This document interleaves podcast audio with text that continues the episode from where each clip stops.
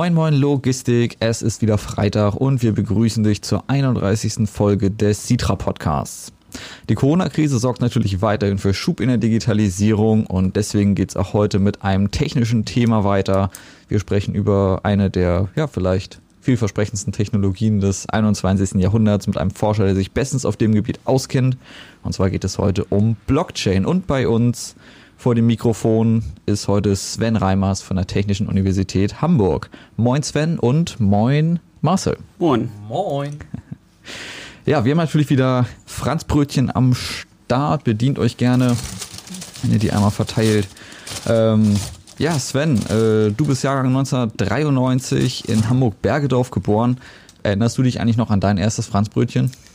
Abgrundtief nein. Ich glaube, da müsste man eher meine Eltern fragen, wann das erste Franzbrötchen war, aber ich glaube, dazu kann ich jetzt nein, kann ich nichts zu sagen. aber vor der Sendung hast du schon verraten, wo es die besten Franzbrötchen gibt in Hamburg. Genau, unter anderem Brakermühle direkt beim, äh, bei der Habichstraße, definitiv. Ja. Wie muss ein gutes Franzbrötchen sein? Äh, ich würde mal sagen, richtig schön sapschig. also wieder die sapschige Fraktion heute am Start. Komme so ein bisschen äh, zu deinem Werdegang ganz kurz. Du hast eigentlich Logistikmanagement studiert und äh, deine Promotion jetzt aber doch im Bereich IT. Äh, wie, wie kommt das da? Also äh, angefangen habe ich eigentlich, ich habe in Lüneburg Ingenieurwissenschaften studiert, bin dann an die Technische Uni Hamburg gekommen, habe dann da Logistik studiert, Infrastruktur Mobilität und dann bin ich irgendwie am Institut kleben geblieben und habe dann dort angefangen zu promovieren und da bin ich im Bereich Blockchain, wo wir versuchen, die Blockchain mit der Logistik zusammenzubringen und mal zu schauen, was kann eigentlich daraus werden. Ja. Worum beschäftigt man sich vor allem, äh, wenn man jetzt an einem Institut in der Uni arbeitet? Ähm, eigentlich gliedert sich das immer in ein paar Bereiche auf. Auf einer Seite arbeitet man natürlich an Forschungsprojekten, wie beispielsweise meine Forschungsprojekte ähm, Release Order Based Blockchain im Hafen oder Chainlock, wo wir uns damit beschäftigen, wie Blockchain eigentlich für KMU aussehen könnte.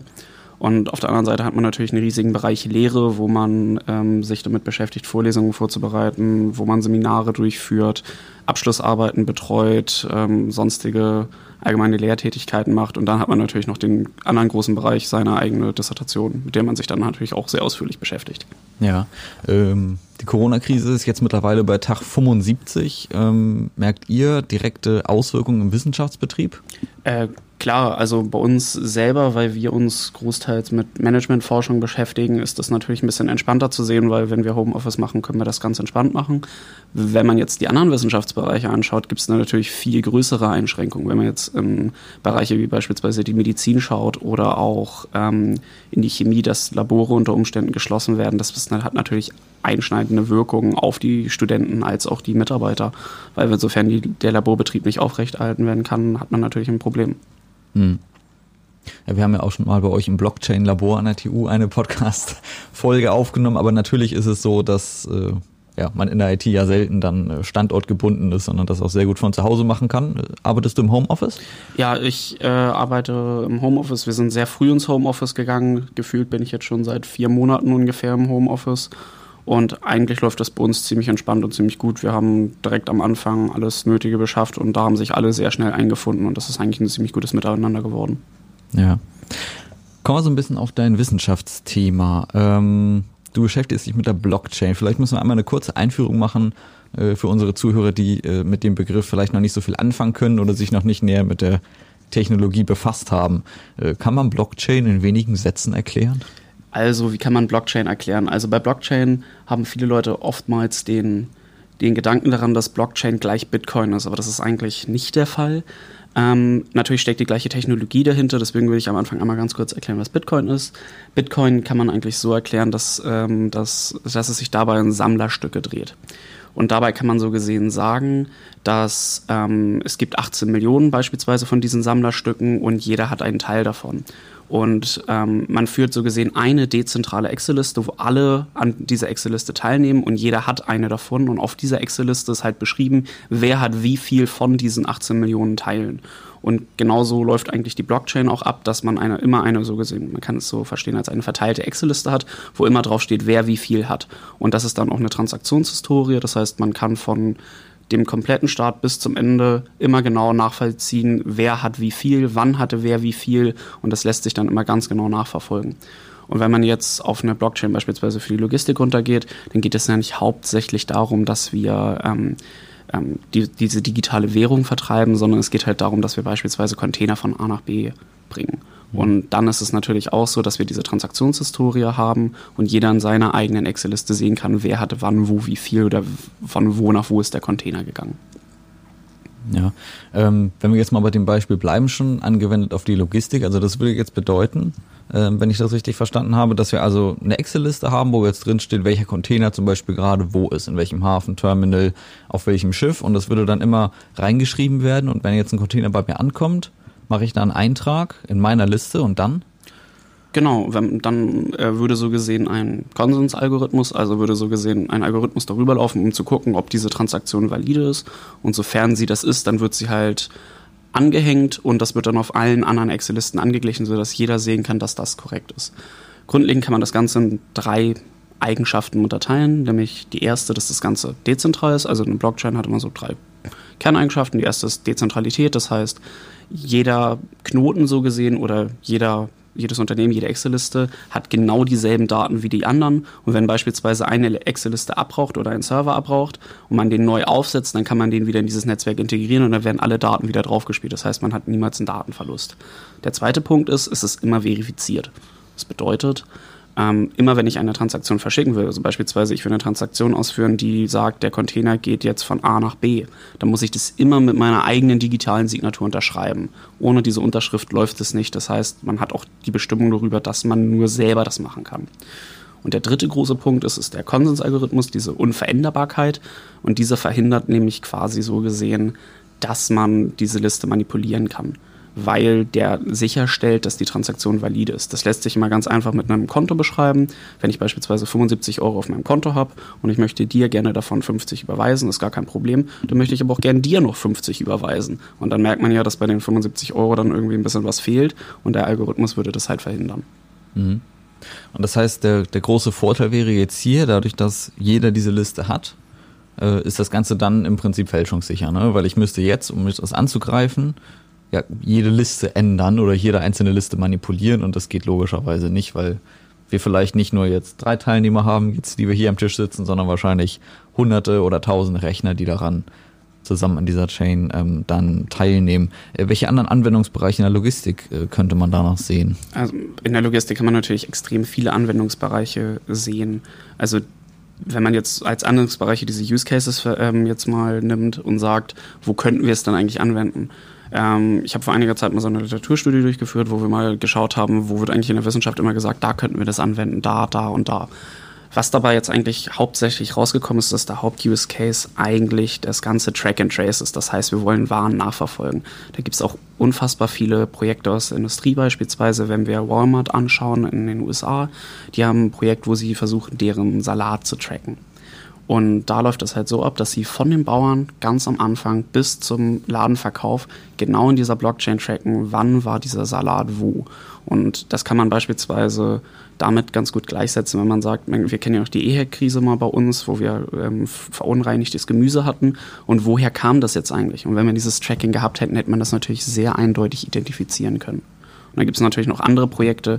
Wir haben in Hamburg hier beispielsweise auch einen Kaffeeladen Auers, der ähm, verkauft Kaffee, der auch komplett getrackt ist. Da kann man genau sehen, wenn man den Code einscannt, von wo nach wo ist dieser Kaffee eigentlich gegangen. So, das ist der erste Hauptcase, der einem immer einfällt. Dann gibt es natürlich noch viele weitere, beispielsweise wir können die Transparenz erhöhen, weil wenn wir dieses Track and Trace machen, haben wir natürlich auch die Transparenz, wann war was wo. Und dann kann man die Liste jetzt eigentlich runterrattern von Automatisierung, Dokumentation. Wir können darüber nachdenken, die Bill of Lading auf die Blockchain zu bringen. Wir können versuchen, die Nachhaltigkeit zu verbessern. Wir können Zertifikate machen, wir können Lizenzierung machen. Das sind alles mögliche Anwendungsfälle, wobei das noch sehr lange dauern wird, bis wir in dem Status sind, dass wir das immer und durchgehend auch verwenden können. Ja, aber diese ganze Technologie setzt natürlich jetzt auch voraus, dass jeder Teilnehmer äh, diese Transparenz dann in dem Moment auch will. Also ich glaube, Marcel, da, da kennst du dich dann auch ganz gut aus, äh, was so die Einstellung der Logistik zum Thema Transparenz anbelangt. Auf der einen Seite sehen wir natürlich die großen Vorteile, äh, die Sven auch eben beschrieben hat. Auf der anderen Seite ist das ja auch immer so eine Sache, dass sich auch nicht jeder in die Karten gucken lassen will. Äh, was meinst du, wie, wie, was müsste passieren, damit das in der Logistik auch akzeptiert wird? Ähm, was, was passieren müsste, kann ich gerade gar nicht so genau sagen. Ähm, ich weiß halt nur, dass so das Ganze nach dem Prinzip immer läuft, so viel Informationen wie nötig rausgeben, aber so wenig wie möglich. Also keiner möchte sich halt in die Karten schauen lassen, schon gar nicht, was das Thema Preise angeht. Und da kommen wir dann natürlich ganz schnell irgendwie ja, an eine Grenze. Und ich glaube auch, dass dieses Thema sich auf einen Standard hier einigen, auf einen, auf einen Informationsstandard wirklich, ähm, dass das wird eine Riesennummer sein. Also auch dieses Bill of Lading ist ja, ich glaube, das hat schon ganz schön gedauert, bis man da irgendwie sich dann so für ausgesprochen hat. Und ähm, da werden wir, also da, ist es nicht mit einem runden Tisch ähm, geholfen zu sagen, so, wir setzen uns jetzt mal alle hier hin, wir beschließen was, weil ähm, das sind diese, wir haben allein 15.000 Speditionen in Deutschland ungefähr. Ne? Und ähm, wie, wie soll man das dann weltweit irgendwie da auf einen, auf einen Standard bringen? Das wird eine schwierige Herausforderung. Ich hoffe, dass man, dass man, wenn man die Vorteile sieht, äh, sich darauf einigen kann. Aber was es dafür wirklich braucht, das vermag ich gerade gar nicht zu sagen.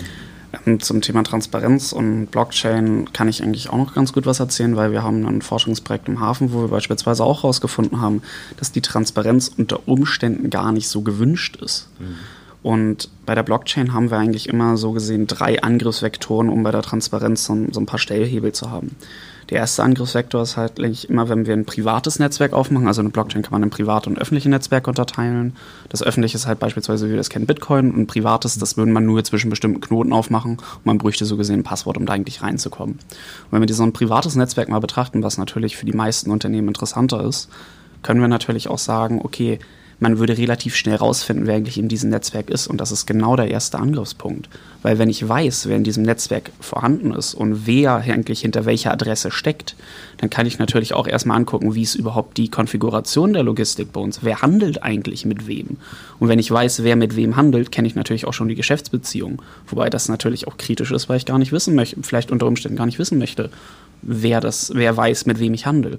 Der zweite Punkt dabei ist immer, wenn ich zwei Knoten betrachte, kann ich dazwischen ja auch die Anzahl an Transaktionen auswerten. Dann wüsste ich also beispielsweise, wie viel die Sitra eigentlich mit jemandem anders handelt.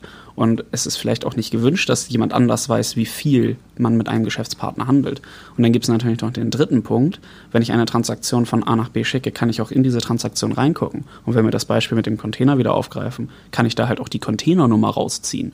Und wenn ich genau weiß in einem Netzwerk, wer mit wem handelt, wie viel man miteinander handelt und ich mir dann noch jede einzelne Transaktion anschauen kann, dann kann ich den Logistikmarkt ziemlich effizient analysieren.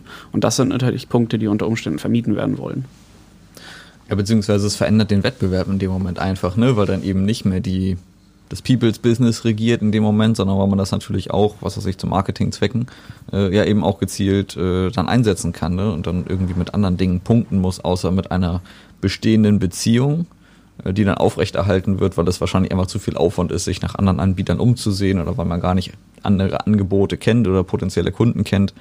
Ähm, die könnte man darüber natürlich ganz einfach finden. Du hattest eben gesagt, jetzt kann man private Netzwerke aufziehen. Das ist natürlich dann auch für kleinere Unternehmen wahrscheinlich die spannendere Variante. Ähm, wie viele Teilnehmer braucht man eigentlich, damit das Sinn ergibt, so ein Netzwerk aufzuziehen? Das, das ist jetzt die große Frage und ob das jetzt hundertprozentig spannender ist, kann ich auch nicht ganz sagen, weil man hat natürlich immer, wenn man ein privates Netzwerk das hat, das Problem, man muss auch die ganze Infrastruktur selber stellen. Und wenn man ein öffentliches Netzwerk nehmen würde, haben wir natürlich den Vorteil, die Infrastruktur wird von allen getragen und wir können einfach an diesem Netzwerk teilnehmen und haben da nicht so die Probleme. Beim öffentlichen Netzwerk haben wir dann wiederum auch die Infrastrukturkosten, die wir halt auch mittragen müssen. Das heißt, wir müssen eigentlich für jede Transaktion, für jeden Container, den wir versenden, auch irgendwo natürlich ein bisschen Geld bezahlen nur um das im Netzwerk von A nach B zu schieben. Im privaten Netzwerk werden diese Regularien natürlich anders, je nachdem, wie man das Netzwerk gestaltet. Und ab wann das sich lohnen würde, ist, glaube ich, schwer zu sagen. Also Minimum ist natürlich, dass wir das mit zwei Unternehmen machen oder man kann das auch selber in eigenen Unternehmen machen, dann ergibt es natürlich wenig Sinn. Aber ähm, es ist, äh, man kann das schon mit zwei Unternehmen machen und ob sich das dann schon rentiert, es kommt halt drauf an, weil die Blockchain ist ja grundlegend auch dafür, dass man mit jemandem handeln kann, dem man eigentlich nicht vertraut. Und das ist halt ein schöner Punkt. Ja. Ich würde nochmal darauf äh, eingehen wollen, auf diesen Punkt der Transparenz und Einsehbarkeit. Gibt es da nicht Möglichkeiten, irgendwie diesen Zugriff, diese Einsicht auch zu begrenzen? Dass man da irgendwie genau festlegt, wer darf eigentlich was sehen? Oder muss jeder alles sehen? Ähm, naja, das ist, das ist eine schöne Frage, ähm, weil wir forschen nämlich auch genau an diesem Thema, dass wir halt herausfinden wollen, wie man eigentlich diese Transparenz in solchen Netzwerken einschränken kann. Da gibt es mehrere technische Möglichkeiten, um zu sagen, ja, ich möchte jetzt ganz gern was verschleiern. Beispielsweise, wir verwenden immer wechselnde Adressen oder wir versuchen immer eine einzelne Blockchain für einzelne Beziehungen aufzuerlegen. Aber dann hat man natürlich wieder andere Einschränkungen, wenn man halt diese technischen Finessen da ein bisschen weiter ausbaut. Weil wir wollen eigentlich in so einem Logistiknetzwerk natürlich alles für einen bestimmten Prozess zusammenpacken. Und wir wollen möglichst viele Unternehmen daran teilhaben lassen. Und das Problem ist halt, wir müssen halt darauf achten, dass dieses Netzwerk auch skalierbar ist. Weil es gibt wahrscheinlich sehr viele Unternehmen, und da wirst du mir wahrscheinlich auch zustimmen können, äh, Marcel, dass wir ähm, die Unternehmen haben, die nur einmal beispielsweise in einem halben Jahr im Hamburger Hafen ankommen und einen Container abholen oder nur vierteljährlich. Und die Leute brauchen dann natürlich keinen festen Zugang und müssen sich keinen eigenen Knoten irgendwo hinstellen, sondern dem müssen wir auch einen Zugriff auf etwas äh, auf diese Kette gewähren, auf diese Applikation gewähren, dass sie dort beispielsweise über eine Webschnittstelle ran können. Und jetzt muss natürlich dann geklärt werden, wie kann man die Leute überhaupt da reinbringen und das äh, und wie kann man das frequentiert machen, wie kann man das überhaupt ausgestalten. Und das ist beispielsweise ein riesiges Problem. Und da muss, muss man sich halt in Zukunft mit beschäftigen, wie man diese Netzwerke skalieren kann. Das heißt, die Bereitstellung der Blockchain, also jetzt das sag mal, Hinstellen von Servern, die Rechenaufgaben lösen. Das ist ja letztendlich das, was nachher diese Knotenpunkte auf, auf, äh, ausmacht. Äh, das können jetzt quasi dann die Teilnehmer selber sein. Lohnt sich nur, wenn man das frequentiert dann auch selber nutzt. Also Citra könnte sich als ein Teilnehmer jetzt bei uns in den Serverraum so einen Server hinstellen, der einen dieser Knotenpunkte eben darstellt. Ähm, und das andere würde ja bedeuten, dass man jetzt weitere Server bereitstellen muss, die dann über solche Web-Applikationen irgendwie genutzt werden, also die auch einfach Teil des Netzwerks sind und einfach da sind, um weiterzurechnen. Ist das richtig? Naja, genau genommen langt es schon, wenn Sitra einen Knoten hat und zwei, drei, vier andere Unternehmen und dann würde man einfach eine Web-Schnittstelle bereitstellen, die auch dann auf dieses okay. Netzwerk zugreifen kann. Mhm. Dann können alle Leute mit einem gewissen Login sich einfach an dieses Netzwerk ranpacken. Also das äh, wäre die einfachste Variante.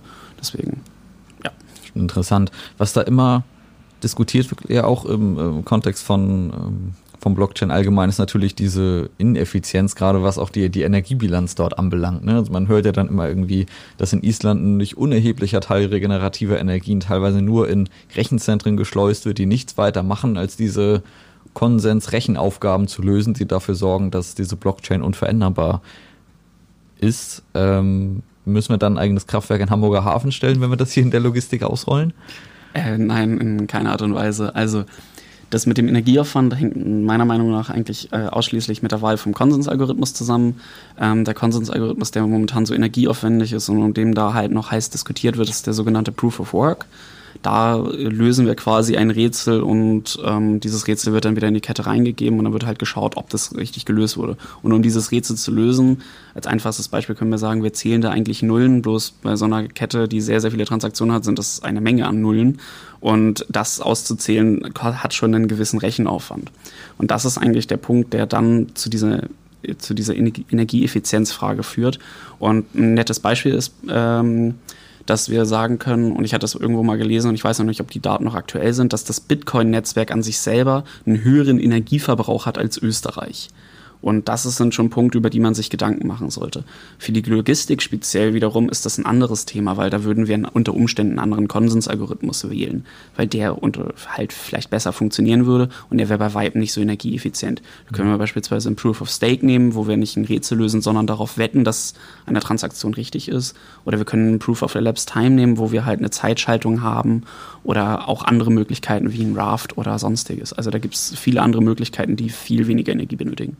Okay, wenn wir uns jetzt als KMU diesem Thema Blockchain nähern wollen, was für Voraussetzungen müssen wir denn dann schaffen? Also wie nähert man sich dem Thema jetzt an? Ähm, auch eine schöne Frage. Das ist nämlich ein Forschungsprojekt, was wir gerade haben, was sich Chainlock nennt. Ähm, das dreht sich darum, dass wir ähm, Blockchain-Applikationen für die Logistik identifizieren und bewerten wollen. Und dazu kann ich äh, nächstes Jahr, äh, ich glaube Ende September, sehr viel zu erzählen, weil das Forschungsprojekt dann da auch vorbei ist. Aber welche Voraussetzungen man mitbringen sollte, am Anfang erstmal sollte man sich ausschließlich erstmal über das Thema informieren. Was ist das eigentlich? Wie funktioniert das eigentlich? Und was für Beispiele gibt es in der Industrie und was kann man sich anschauen? Und was man grundlegend eigentlich braucht, ist eigentlich nur ein Internetzugang und ein Computer und das war es am Anfang. Also mehr braucht man da wirklich nicht. Ja. Also da muss man keine Entwickler für anstellen, dafür muss man nicht irgendwelche riesigen Ressourcen bereitstellen. Man sollte sich am Anfang erstmal mit dem Thema auseinandersetzen und schauen, was da eigentlich passiert. Und ansonsten kann man ja dann auch über Kompetenzzentren oder über die Universitäten dann auch immer an Ressourcen kommen, an Leute kommen, die sich da noch besser auskennen. Du sagst, das brauchen in dem Sinne keine Entwickler. Also wie muss man sich das jetzt genau vorstellen, wenn ich jetzt so ein Netzwerk aufsetze, muss das doch wahrscheinlich aber einmal irgendwie eingerichtet werden. So ein privates Netzwerk muss ja schon einmal programmiert werden, oder? Ja, ja, natürlich, das muss, das muss auf jeden Fall äh, geschrieben werden, das Protokoll muss dann installiert werden und so weiter und so fort. Aber worauf ich eigentlich hinaus wollte, ist für ein Logistik-KMU, die am Ende bei so einer Kette mitmachen dann ist es nicht zwingend notwendig, dass die Entwickler haben, weil okay. es wahrscheinlich von anderen getragen werden wird. Das ist jetzt nur eine Prognose von mir. Bloß wenn wir jetzt beispielsweise den Vorfall in den USA anschauen mit Walmart, die irgendwann gesagt haben, zu allen ihren Zulieferern, so binnen einem Jahr müsst ihr alles auf der Blockchain tracken und sonst seid ihr unter Umständen nicht mehr unsere Lieferanten. Und das ist natürlich ein Punkt, wo man sagen muss, okay, da muss man dann unter Umständen mitspielen. Aber ähm, die Infrastruktur da wurde, glaube ich, meines Wissens nach auch gestellt und die Leute mhm. konnten sich dann einfach einklinken. Das heißt nicht, dass man jetzt hier Entwickler anstellen muss. Definitiv das sind natürlich nicht. zwei Sachen, ne, die jetzt hier für Walmart in die Karten spielen. Das eine ist, dass die ganz klar wissen, welchen Mehrwert denen das selber bringt. Das heißt, die Kunden kommen und kaufen die Produkte, die zurückverfolgt wurden. Dadurch lohnt sich das natürlich, das bereitzustellen. Das andere ist natürlich diese Machtposition. Ne? Also ich denke, im Logistikmarkt müsste schon jemand sehr groß sein und das dann von oben aufdrücken. Also müssten wirklich große Logistikkonzerne sein, die dann den Vorstoß machen. Ähm, weil glaube, das ist natürlich jetzt für ein KMU unrealistisch, da so einen Druck auszuüben. Na, ich glaube, dass wir da jetzt wieder ganz schnell an dieses Thema kommen, Ökosysteme bilden. Also muss, ja. man muss es ja vielleicht gar nicht so groß skaliert denken, wie wir es auch vorhin besprochen haben, was muss passieren, damit die gesamte Logistik das Ganze benutzt, sondern ich glaube gerade dieser, dieser Fall hier, Track and Trace der Salatköpfe oder dergleichen, ähm, das, das kann ja auch einfach ein, wirklich ein Ökosystem sein, wie eben halt jetzt Walmart, die das aufsetzen, für sich interessant und ihre ähm, Lieferanten dort mit anbinden und halt eben auch dann den Konsumenten die Möglichkeit geben, das irgendwo halt nachzuverfolgen. Und ähm, da fand ich ganz interessant, was du gesagt hast, dass halt nicht jeder diesen Knoten letztlich braucht. Der muss ja irgendwo zur Verfügung stehen und irgendwie muss man jetzt halt schauen, dass man die Leute da angebunden bekommt, eben über solche Web-Eingaben. Das fand ich eine ganz interessante, äh, interessante Idee, so darüber mal halt nachzudenken, wie kann man sowas realisieren dass eben halt nicht jeder die komplette Infrastruktur braucht. Und ich glaube, da könnte es dann natürlich durchaus interessant werden für die KMUs, äh, ähm, sich über sowas halt anzubinden, wenn ich nicht gleich die ganze Infrastruktur, das ganze Know-how brauche, sondern einfach sagen kann, okay, da gibt es ein Ökosystem, ich möchte Teil dieses Ökosystems sein, ähm, ich liefere diesen Part und, und habe aber auch gleichzeitig Zugriff auf das ganze Wissen, was, was in dieser Blockchain halt gespeichert wird. Ähm, wenn ich mir das einfach mal vorstelle, was das für uns heißt, ähm, viel, viel einfachere äh, ja, Arbeitsabläufe, Prozesse, wenn, wenn ich ähm, gar nicht erst nachfragen muss, bitte gib mir mal die und die äh, Dokumente und Informationen, sondern ich habe sie gleich verfügbar in der Blockchain. Wäre genial. Beispielsweise, oder auch wenn man jetzt äh, das weiter ähm, weiterspinnt, ist es beispielsweise auch so, man hätte automatisierte Schnittstellen, weil ähm, man könnte einfach direkt Sachen überbrücken. Wenn jemand krank ist, der sonst immer diesen einen Part macht, man braucht genau diese Information, man könnte darauf zugreifen. Zahlungsziele könnten automatisiert werden. Das wären alles Vorteile, die sich daraus weiter generieren. Das wäre wär natürlich, glaube ich, für die Logistik überragend. Ja. Das geht dann schon in die Richtung, man hört ja auch viel von Smart Contracts da, ne? also ein sicherer, transparenter Vertrag, der von allen Seiten quasi fälschungssicher eingehalten werden kann. Du, du grinst bei dem Thema so. Ja, Darf äh, ich ein Forschungsprojekt von euch oder? Nee, kein Forschungsprojekt von uns, nee. Ähm, bei Smart Contracts sind natürlich äh, eine ganz besondere ähm, Sache, gerade in dieser Blockchain-Technik, weil das sind halt so gesehen, also es wird hier überall gesagt, digitale Verträge, wir können alles möglich darüber abwickeln, wir können sonstiges damit tun. Wenn man das ganz platt sieht, ist es einfach nur ein Skript, ein Programm, was man in dieses Netzwerk stellt und was jeder aufrufen kann. So, das ist das einzig Magische davon. Wie die Rechtslage davon ist, ob das auch wirklich als Vertrag gesehen werden kann, dazu mag ich mich nicht äußern, weil ich kein Jurist bin. Ich weiß unter Umständen nur, wie man die Dinge eigentlich bastelt. Und ähm, Smart Contracts haben natürlich den Vorteil, gerade wenn wir Applikationen in der Logistik haben, wenn wir einen Container von A nach B bewegen wollen, dann brauchen wir so einen Contract zu 100 Prozent, weil ohne das wird das Ganze nicht laufen. Und dabei allein nur die, dieser Grundsatz, dass wir ein Smart Contract brauchen, schließt schon beispielsweise, wenn wir ein privates Netzwerk aufbauen würden, viele Implementierungen aus, die die Blockchain-Technik überhaupt besitzt, weil man hat halt das Problem, dass manche Implementierungen gar, kein, gar nicht Smart Contract fähig sind. Das heißt, man kann sie gar nicht aufrufen in so einem System und müsste das Ganze anders regeln. Deswegen gibt es dann schon wieder nur ein paar Abstufungen, die eigentlich möglich wären. Mhm. Das heißt also, was jetzt, wenn ich das so verstanden habe von euch beiden, ja möglich wäre, ähm, dass ich zum Beispiel jetzt Daten zu einer Sendung dann sammle in dem Netzwerk, alle Teilnehmer wissen natürlich immer dann über diese Sendung Bescheid, weil, ne, bleiben wir mal bei der Excel-Liste, wenn wir uns das vorstellen, ne, haben wir eine Sendung, da steht, äh, stehen dann irgendwie alle erforderlichen Daten drin und die könnte sich jeder Teilnehmer jetzt abrufen. Und jetzt könnte man eben gucken, dann, wenn man jetzt auch tatsächlich Preise und so weiter darüber vereinbart, das festlegt, ist dann ja auch die Frage, muss man das dann überhaupt mit reinschreiben oder, oder nicht? Oder nimmt man das einfach nur zum Austausch zu bestimmten Sendungen, die man dann abrufen kann? Hat natürlich den Vorteil, dass es eben diese, ich nenne es jetzt mal stille Post, weil nichts anderes ist es ja letztendlich, ne, was Marcel auch vorhin geschrieben hat. Das ist eigentlich stille Post, was wir spielen. In dem Moment, wo wir sagen, wir geben nur die Informationen weiter, die gebraucht werden. Und da geht natürlich immer ganz, ganz viel verloren. Äh, irgendwie ein Dozent an der Hochschule hat das mal bei uns so schön gesagt, äh, Schnittstelle heißt deswegen Schnittstelle, weil vor allem was weggeschnitten wird. Das finde ich ganz gut. Also ich, vielleicht mit, kann ich dazu nochmal ein kurzes Beispiel irgendwie sagen, so wo, warum das alles so problematisch ist. Äh, letztlich muss man sich ja mal überlegen, wenn, wenn Ware in China zum Beispiel produziert wird, die für, für eine Industriefirma in Deutschland bestimmt ist, dann, dann wird die ja dort von einem Inlandsspediteur nach Fertigstellung abgeholt ähm, wird in einem chinesischen Packschuppen, nenne ich es jetzt auch mal dann, äh, verpackt in einem Container, vielleicht sogar als, als Teilladung, also dann mit mehreren Sendungen zusammen. Und dieser Container kommt dann halt über einen langen Seeweg oder über die, die Eisenbahn nach Deutschland und wird hier dann wieder ausgepackt, gegebenenfalls palettisiert, dann wieder per LKW oder Bahn oder sonstiges äh, zu seinem Bestimmungsort verbracht. Ähm, und an all diesen Schnittstellen, jeder braucht irgendwas. Der, der Chinese muss das Ganze verzollen, weil es verlässt äh, die Volksrepublik China. Ähm, wenn das Ganze in die EU eingeführt wird, muss das auch wieder Einfuhr verzollt werden. Ähm, wir brauchen die Abmessung, um planen zu können, passt das auf den LKW drauf, ähm, wenn das palettisiert wird, wie viele Paletten werden das eigentlich, wie hoch kann ich das Ganze stapeln. Und diese ganzen Informationen sind ja eigentlich nach Fertigstellung im Werk in China schon verfügbar. So, letztlich müssen sie da nur zur Verfügung gestellt werden und jeder kann die Anschlussprozesse, die damit ja eigentlich ausgelöst werden, schon ab jetzt eigentlich vorplanen. Also man, man, man weiß ja eigentlich, wie die Beschaffenheit ist. Natürlich passieren da immer noch ein paar Unregelmäßigkeiten, aber das sind ja die Punkte, wo wir dann wieder neue Informationen einspielen und das Ganze updaten. Und dann aber auch sofort wieder verfügbar haben für jeden, der an dieser ganzen Kette beteiligt ist. Und letztlich die, für die Industriefirma ist das praktisch zu wissen, wann an welchem Punkt sie mit der Ware rechnen können, wie der Zulauf ist. Und ähm, der Zolldeklarant weiß Bescheid, äh, was er wann wie zu verzollen hat. Der hat schon die gesamte Warenbeschreibung, alle Dokumente, die er dafür braucht. Ähm, wir verlieren einfach diese ganzen, diese ganzen Zeit, diese, diese, ja, die Zeit, die, die Wege, die da drin passieren, die, diese Unstimmigkeiten. Hier fehlt eine Referenz, obwohl die ja schon längst bekannt ist. Die Reederei gibt einen Freigabepin, ja, und wenn aber der der Importspediteur das vergisst, an seinen Trucker oder sowas weiterzugeben, dann kann er den Container nicht am Terminal ziehen. So, den, den hätte er ja quasi schon. Das sind halt, glaube ich, diese Punkte, wo es dann einfach einfacher wird. Ja. Alles möglich. Man müsste es mal durchrechnen. Es klingt, als wenn da eigentlich noch Milliarden verschwendet werden. Wenn man das so hört, äh, ist es einfach nur der Wahnsinn, wie man sich das Papier um die Ohren haut. Mit Tippfehlern, mit unvollständigen Informationen. Ähm, Genau, und dann, und dann müssen wir jetzt halt erstmal schauen, dass man, wenn wir die Blockchain auch wirklich nutzen wollen, dass wir das Vertrauen auch in diese Technologie weiter stärken können, dass wir die Unternehmen darüber informieren, was ist das eigentlich, wie funktioniert das dass wir beispielsweise Projekte sammeln und zur Verfügung stellen, dass man sich anschauen kann, was ist eigentlich in diesem Bereich los.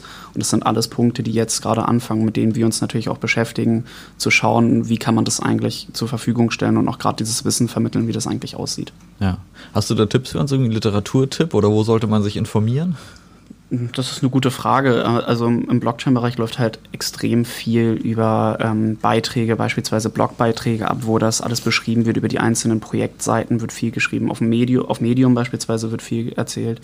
Ähm, natürlich kann man sich auch akademische Publikationen anschauen. Die sind, da gibt es sehr, sehr viele gute. Es gibt aber auch natürlich nicht so gute. Ähm, was ich empfehlen kann, ist beispielsweise das Buch von Tapscott und Tapscott. Da wird einmal so die Geschichte der Blockchain erklärt und was ist das eigentlich. Und genau, das wären so die ersten Anlaufstellen, wo ich mich informieren würde. Und natürlich unsere Projektseiten chainlog.de, da kann man natürlich auch gucken, äh, was für Projekte existieren. Ja, liebe Ingenieur, es muss ein bisschen Platz für Eigenwerbung sein. Natürlich, Wobei definitiv. ist ja eine Universität und Institut, insofern habt ihr da jetzt keine direkten wirtschaftlichen Interessen. Und das ist, ist dann schon okay. Gut. Ähm, ja, ich würde sagen, wir kommen zu den Fragen in 60 Sekunden. Was meinst du, Marcel? Ja, würde ich auch sagen. Ähm, ist dir prinzipiell klar, was, wie das Ganze läuft? Ich hoffe. Genau, wir versuchen so viele wie möglich, also so viele Fragen wie möglich in 60 Sekunden zu beantworten, beziehungsweise du. Ich versuche das möglichst fair vorzulesen. Ähm, und dann schauen wir mal, wie weit du kommst. Ähm, aktuelle Spitzenposition ist unsere neue Auszubildende Ann-Kathrin Enge mit 30 Fragen. Also äh, hast da schon mal schon mal eine hohe Messlatte. Ich tue mein Bestes. Alles klar. Sketchbook oder Whiteboard? Äh, Whiteboard. South by Southwest oder OMR Festival? South by Southwest. Netflix oder Fernsehen? Netflix. Elbe oder Alster? Elbe. Arbeiten im Sitzen oder Stehen? Stehen. Post-it oder App? App. Land oder Stadt? Land. Android oder Apple? Android. Welchen Nachtisch magst du am liebsten? Eis. 9gag oder Programm? Kann ich nicht sagen. Kneipe oder Disco? Kneipe. Termine oder kreatives Chaos? Termino. Strand oder Stadtrundfahrt? Strand. Hype oder Mainstream? Weder noch. Trinken oder fahren? Trinken. Kino oder Theater? Kino. HSV oder St. Pauli? Weder noch. Welchen Nachtisch magst du am liebsten? Oh Gottes Willen, das hatten wir schon hart. Hickel oder Poms? Heckel. Campen oder Hotel? Hotel. Elektro oder Klassik? Elektro. Bier oder Wein? Beides. T3N oder Business Punk? Business Punk. Aufregen oder entspannen? Entspannen. Welche drei Dinge nimmst du mit auf eine einsame Insel? Äh, Bier, Wein und Bücher. Hochdeutsch oder Agenturslang? Hochdeutsch. Wodka oder Energy? Beides. Rinderfilet oder Quinoa? Ja, dann sind wir hier bei äh, 28 beantworteten Fragen. Das ist, glaube ich. 28 Fragen, ja. Oha, da das- bist du in einer breiten Masse von Leuten, die das auch geschafft haben, zumindest also drei Ja. Leute und damit auf weiterhin Platz drei. Vier Leute auf Platz drei. Vier Leute Das auf Platz ist 3, auch da komisch, ne? entwickelt sich ein Plateau. Ja, Das ist Markus Höfemann, Dennis Beke, Tim Christensen und jetzt Sven Reimers. Das freut mich. ja, einsam sterben, aber schlau, war jetzt so ein bisschen und betrunken. einsam sterben. Auch ein schönes Zitat. Sehr jetzt. schön. Gut, äh, ja, dann sind wir ja damit eigentlich auch wieder am Ende dieser Sendung. Ein wirklich bewegendes Thema, glaube ich, großes, kontroverses Thema, vor allem in der Logistik. Wir haben jetzt gelernt, ganz, ganz viele Vorteile der Blockchain, eine unglaubliche Transparenz, aber wollen wir die eigentlich? Das ist wahrscheinlich die Frage, ich würde es mal einfach sagen, es ist die Frage, die die Logistik eigentlich in den nächsten Jahren klären muss, weil jede Digitalisierungsanstrengung fast, was Vernetzung von mehreren Unternehmen anbelangt, im Grunde genommen in diesen, in diesen Bereich geht. Und da ist natürlich das Thema Blockchain dann ähm, als ja, vertrauensschaffende oder vertrauensunnötig machende Maßnahme in dem Fall äh, sicherlich eine der, der ganz großen Schlüsseltechnologien, ähm, um dieses Ziel der gemeinsamen Vernetzung, diese Transparenz in Lieferketten letztendlich zu erreichen. Ähm, deswegen vielen Dank, Sven, dass du dir die Zeit genommen hast, Gerne. Dass wir das mit dir ein bisschen erörtern konnten, viele neue Einblicke gewinnen konnten, wie wir es angehen können, wo wir uns informieren können. Ich denke, ähm, dass ihr da alle ganz, ganz viel auch für eigene Anstrengungen mitnehmen könnt. Und dann würde ich sagen, freuen wir uns nächste Woche auf einen weiteren Sita Insight aus unserem Team Teilkomplettladung, Export und Querverkehre. Ich weiß gar nicht, ob wir von denen überhaupt bisher schon einen hatten. Ich glaube nicht. Das wäre der erste Insight aus dem Team. Insofern lasst euch mal überraschen, wer sich dann nächste Woche vorstellt. Und bis dahin wünsche ich euch eine inspirierende Woche. Bleibt entspannt. Und dann bis nächsten Freitag. Tschüss. Tschüss. Tschüss.